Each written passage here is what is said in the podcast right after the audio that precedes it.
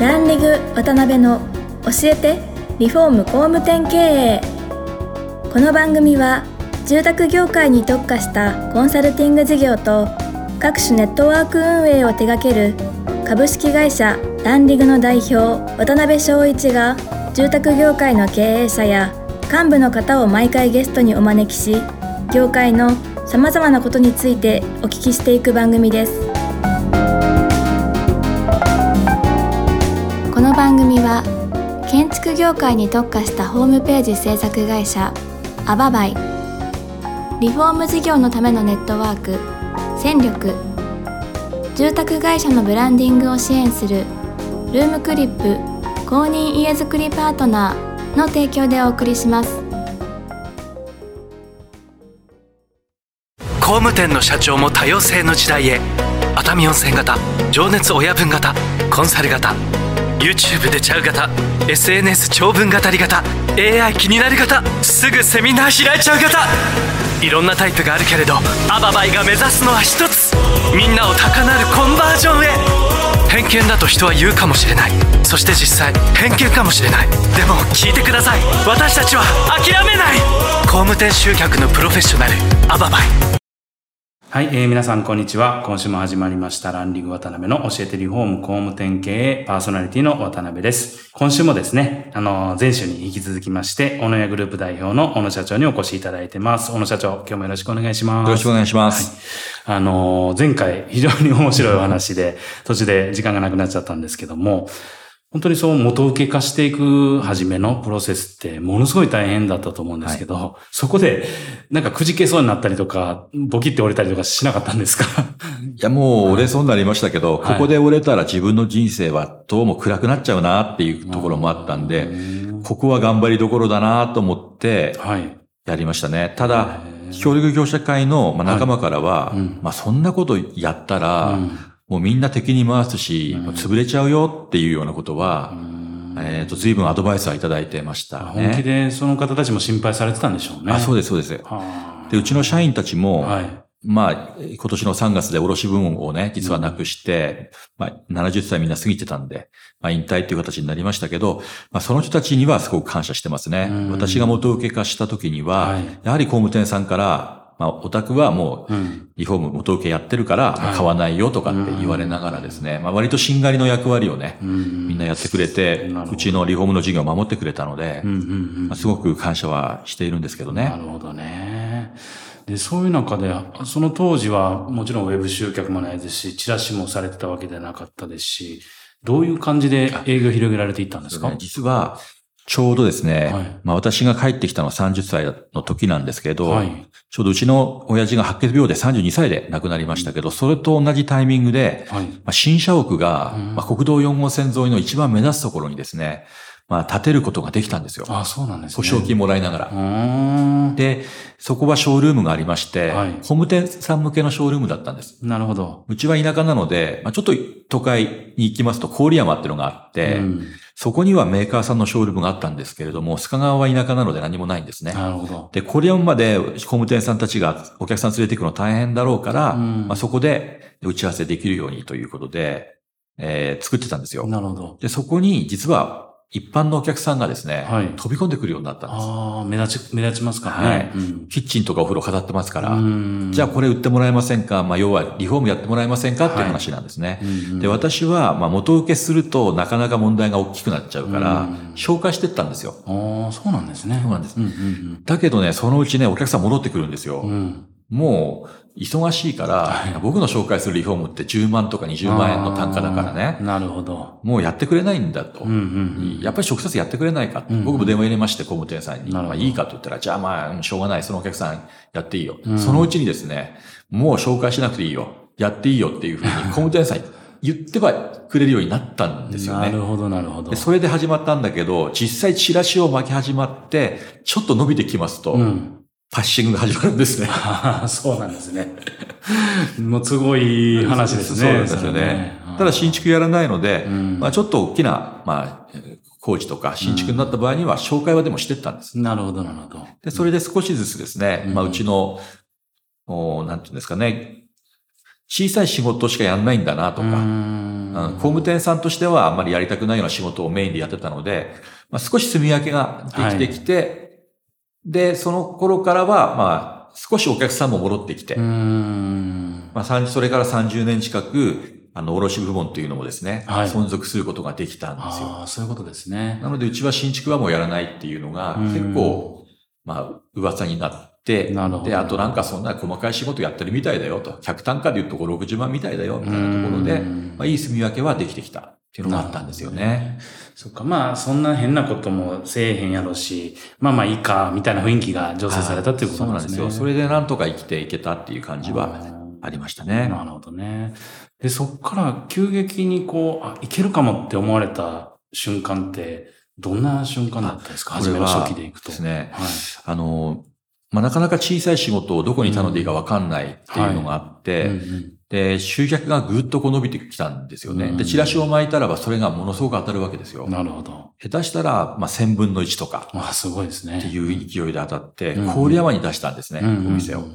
で、郡山に出した時も、まあ、とても不安だったんですけど、はいまあ、それなりに軌道に乗ったんですね。なるほど。で、これでいけるってその時は思いました。ただ、うんうん平成15年ぐらいでしたかね、はい悪徳リフォーム騒ぎっていうのがありまして、お客さんがぱったり来なくなっちゃったんですよね。やっぱりそんなに影響ありましたかありました隣が、まあ、マンションの一室でやってたんですけど、はいその隣がですね、ーうんうん雀荘だったんですね。はいその雀荘に来るお客さん結構みんななんかやんちゃな子が多くて、で、共同駐車場も埋まっちゃって、ああ、そうなんですね。で外から見たらどう見ても悪徳リフォームの事務所にしか見えなくなっちゃったんだね。たまたまですよね、たまたま。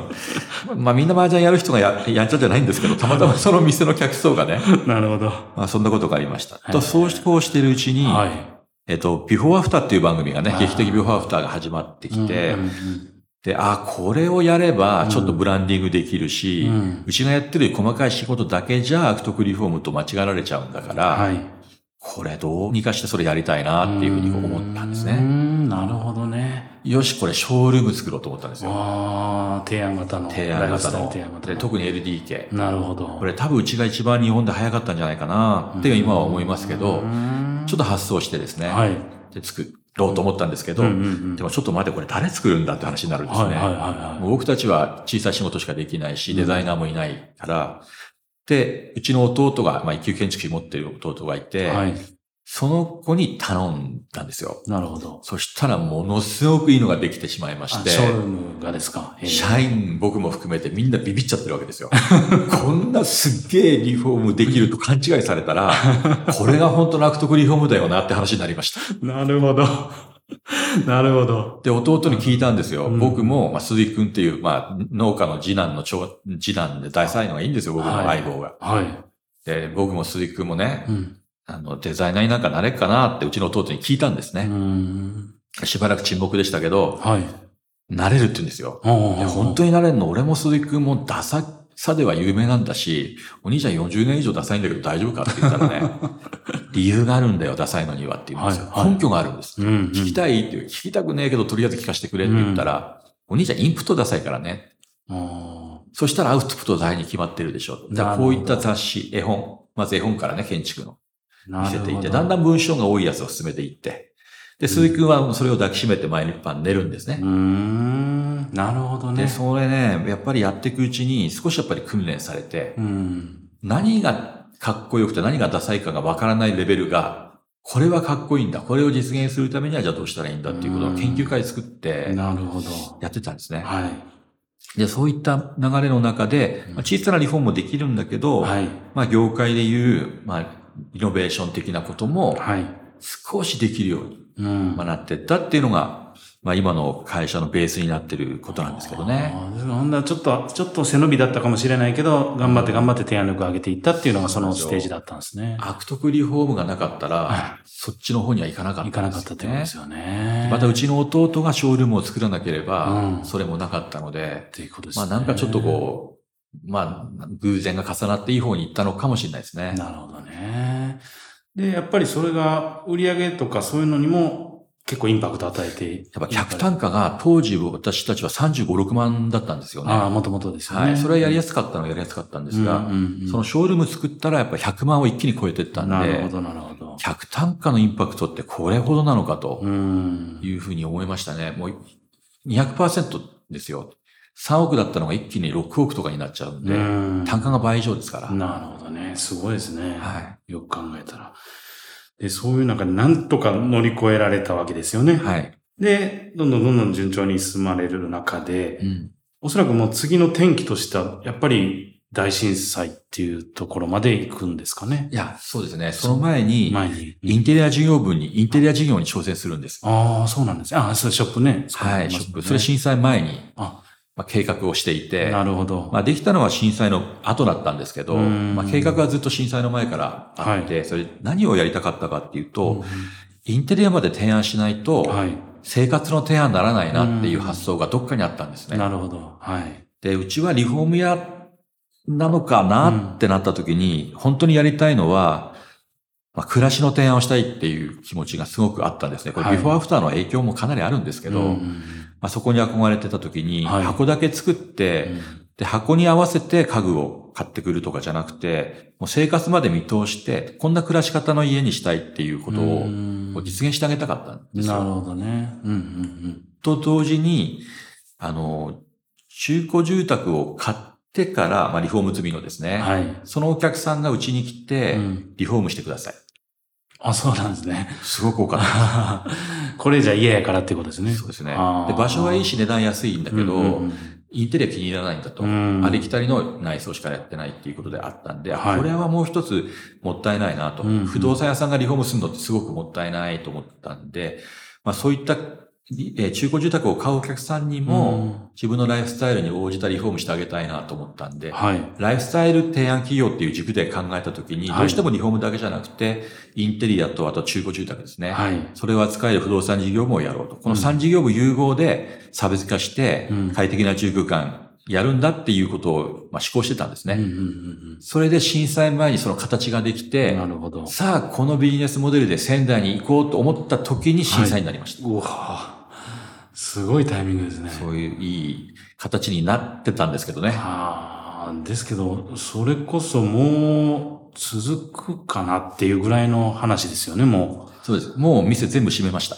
ああ、そうですよね、当時は4店舗しかなかったんですようん。福島、郡山、須賀川、白川っていう4店舗ですね。で、それを全部閉めて、うんざるを得なかったんですよね。うんもう、皆さんも、あれなんですよね。あんまり知らされてないんですけど、はいまあ、福島15という映画がね、はい。えー渡辺健さんとか、ありましたね。まあ、試合でありましたけど、うんあの時、最後の奇跡がなかったら、うんもう原発自体が水素爆発じゃなくて、もう爆発しちゃうとですね、うん東京まで人住めないっていうギリギリのとこまで行ってたんですよ。うん。で僕もそれは分かってたんですね。はい原発のメンテナンスやってる友達もいたし、マスコミにも友達が多かったんで、うんそれでもう閉めうて、んもう辞めるっていう風な決断でしたね。あ、そうなんですね。もう店はできないと。うん。ここでは。もう授業もできない。もうできないって思ってました。ただ奇跡が起こったんで、うん。ですよね。また再開はできたんですけど、うんもうその時にはみんなもう泣いてましたね、社員は。僕辞めるって言ったんで。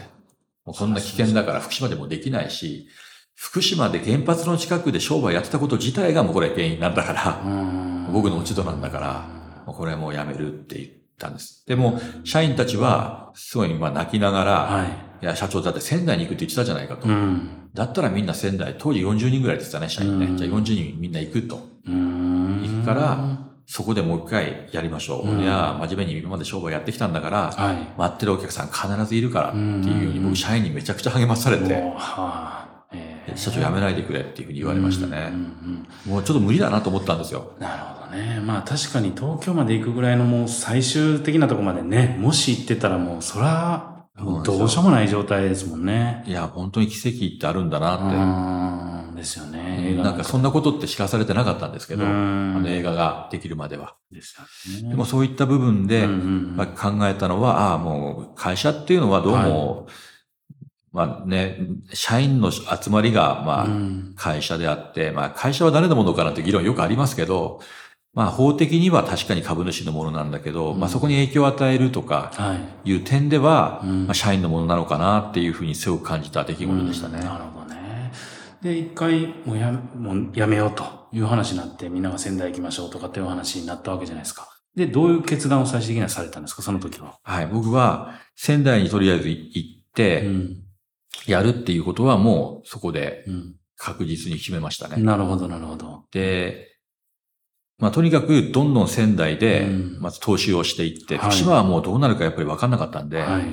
そこから一気に仙台の出店が進んでいったっていうことなんですよね。そういうことですね。で、あとはなんとかな、すればこういう状況だし、銀行さんも、うん、まあ、こっちが折れなければ、お金貸してくれるんじゃないかなっていうふうな、ちょっと算段もあったので、まあ、銀行さんとも話したんですけど、はいまあ、応援するよって話もいただいたんで、ああ、そうですか。心は折れずに、うん仙台に一気に3店舗ですかね、はい増やしていったっていうのがありました。で、その時はまだ福島当分閉められてたわけですよね。そうですね。でも、閉めてたのってのは大体半月ぐらいなんですよ。ああ、そうなんですね。爆発しなかったんで、ああ、そ、そこで決断さそこで、あ、れたんすねもう、これできるかもしれないっていうことで、うん、で、放射能レベルも少し落ち着いたんですよ。はい。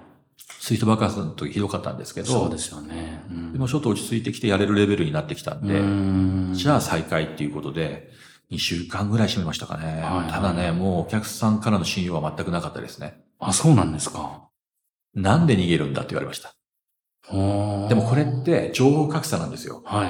危険だっていうことが分かんないからやってるだけなんですよ。なんか根性とか、はい。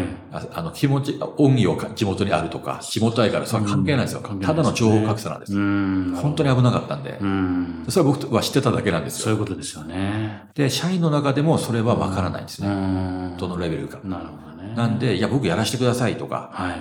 なんで閉めるんですかとか言って、ですかともう、わってなったけど、うんでもあの時に残ってる人と逃げた人がいたら、情報格差の中で溝ができちゃうんで、うん一切誰にも仕事はさせなかったんですよ。ああ、そうなんですね。それは、お客さんを取るか社員を取るかって言ったら当然社員を取るし、お客さんもわからないわけだから、うん。あの会社は逃げたんだっていうことで、もう随分取引停止になったお客さんもたくさんいました。半月ぐらいの間にそうなっちゃった。なっちゃいましたああ、そうなんですね。一番助けてほしい時にいないないわけですから。大変ですね。うんでも僕もそれまでは気合入ってて、もう OB のお客さんには今こそ恩を返すんだっていうことで、い今こそリフォーム屋の、まあ、見せ所だっていうことで、うん。もう全部アフターメンテナンスは無料っていうふうにお筆を出してたんですよ。うんたまたま現金ちょっとあったので、はい余分に。しちょうど震災になるちょ一週間ぐらい前かな、なんか1億円ぐらい自由に使っていいですよなんてね、地元の銀行さん持ってきてくれてね。そうなんですねそ。れもあったんで、うんまあ、1億円ぐらいはもう全部使っても、うん。どっちにしたって1年間、1年ぐらい、あの、広告なんて打てるわけないから、うんまあそしたらもう恩返ししようっていうことで、なるほどね。まあ腹を決めていたんですけど、はい。そのぐらい思いがあったのに締めらざるを得なかったっていうことがやっぱきつかったですね。いやーちょっと、もう本当にまた夢中になって聞いてて、あの、時間がだいぶ過ぎちゃったんですけど、ありがとうございます。実会ですね。まあそこのご苦労からどういうふうにこう、現在に至られたのかみたいなところまで、ちょっと詳しくお聞きできたらなと思います。はい。小野社長、本日もありがとうございました。した次回もよろしくお願いいたします。今回もランリグ渡辺の教えてリフォーム工務店経営をお聞きいただきありがとうございました番組では渡辺やゲストの方へのご質問やご意見ご感想を募集していますウェブサイトランリグにあるお問い合わせフォームよりお申し込みください。お待ちしています。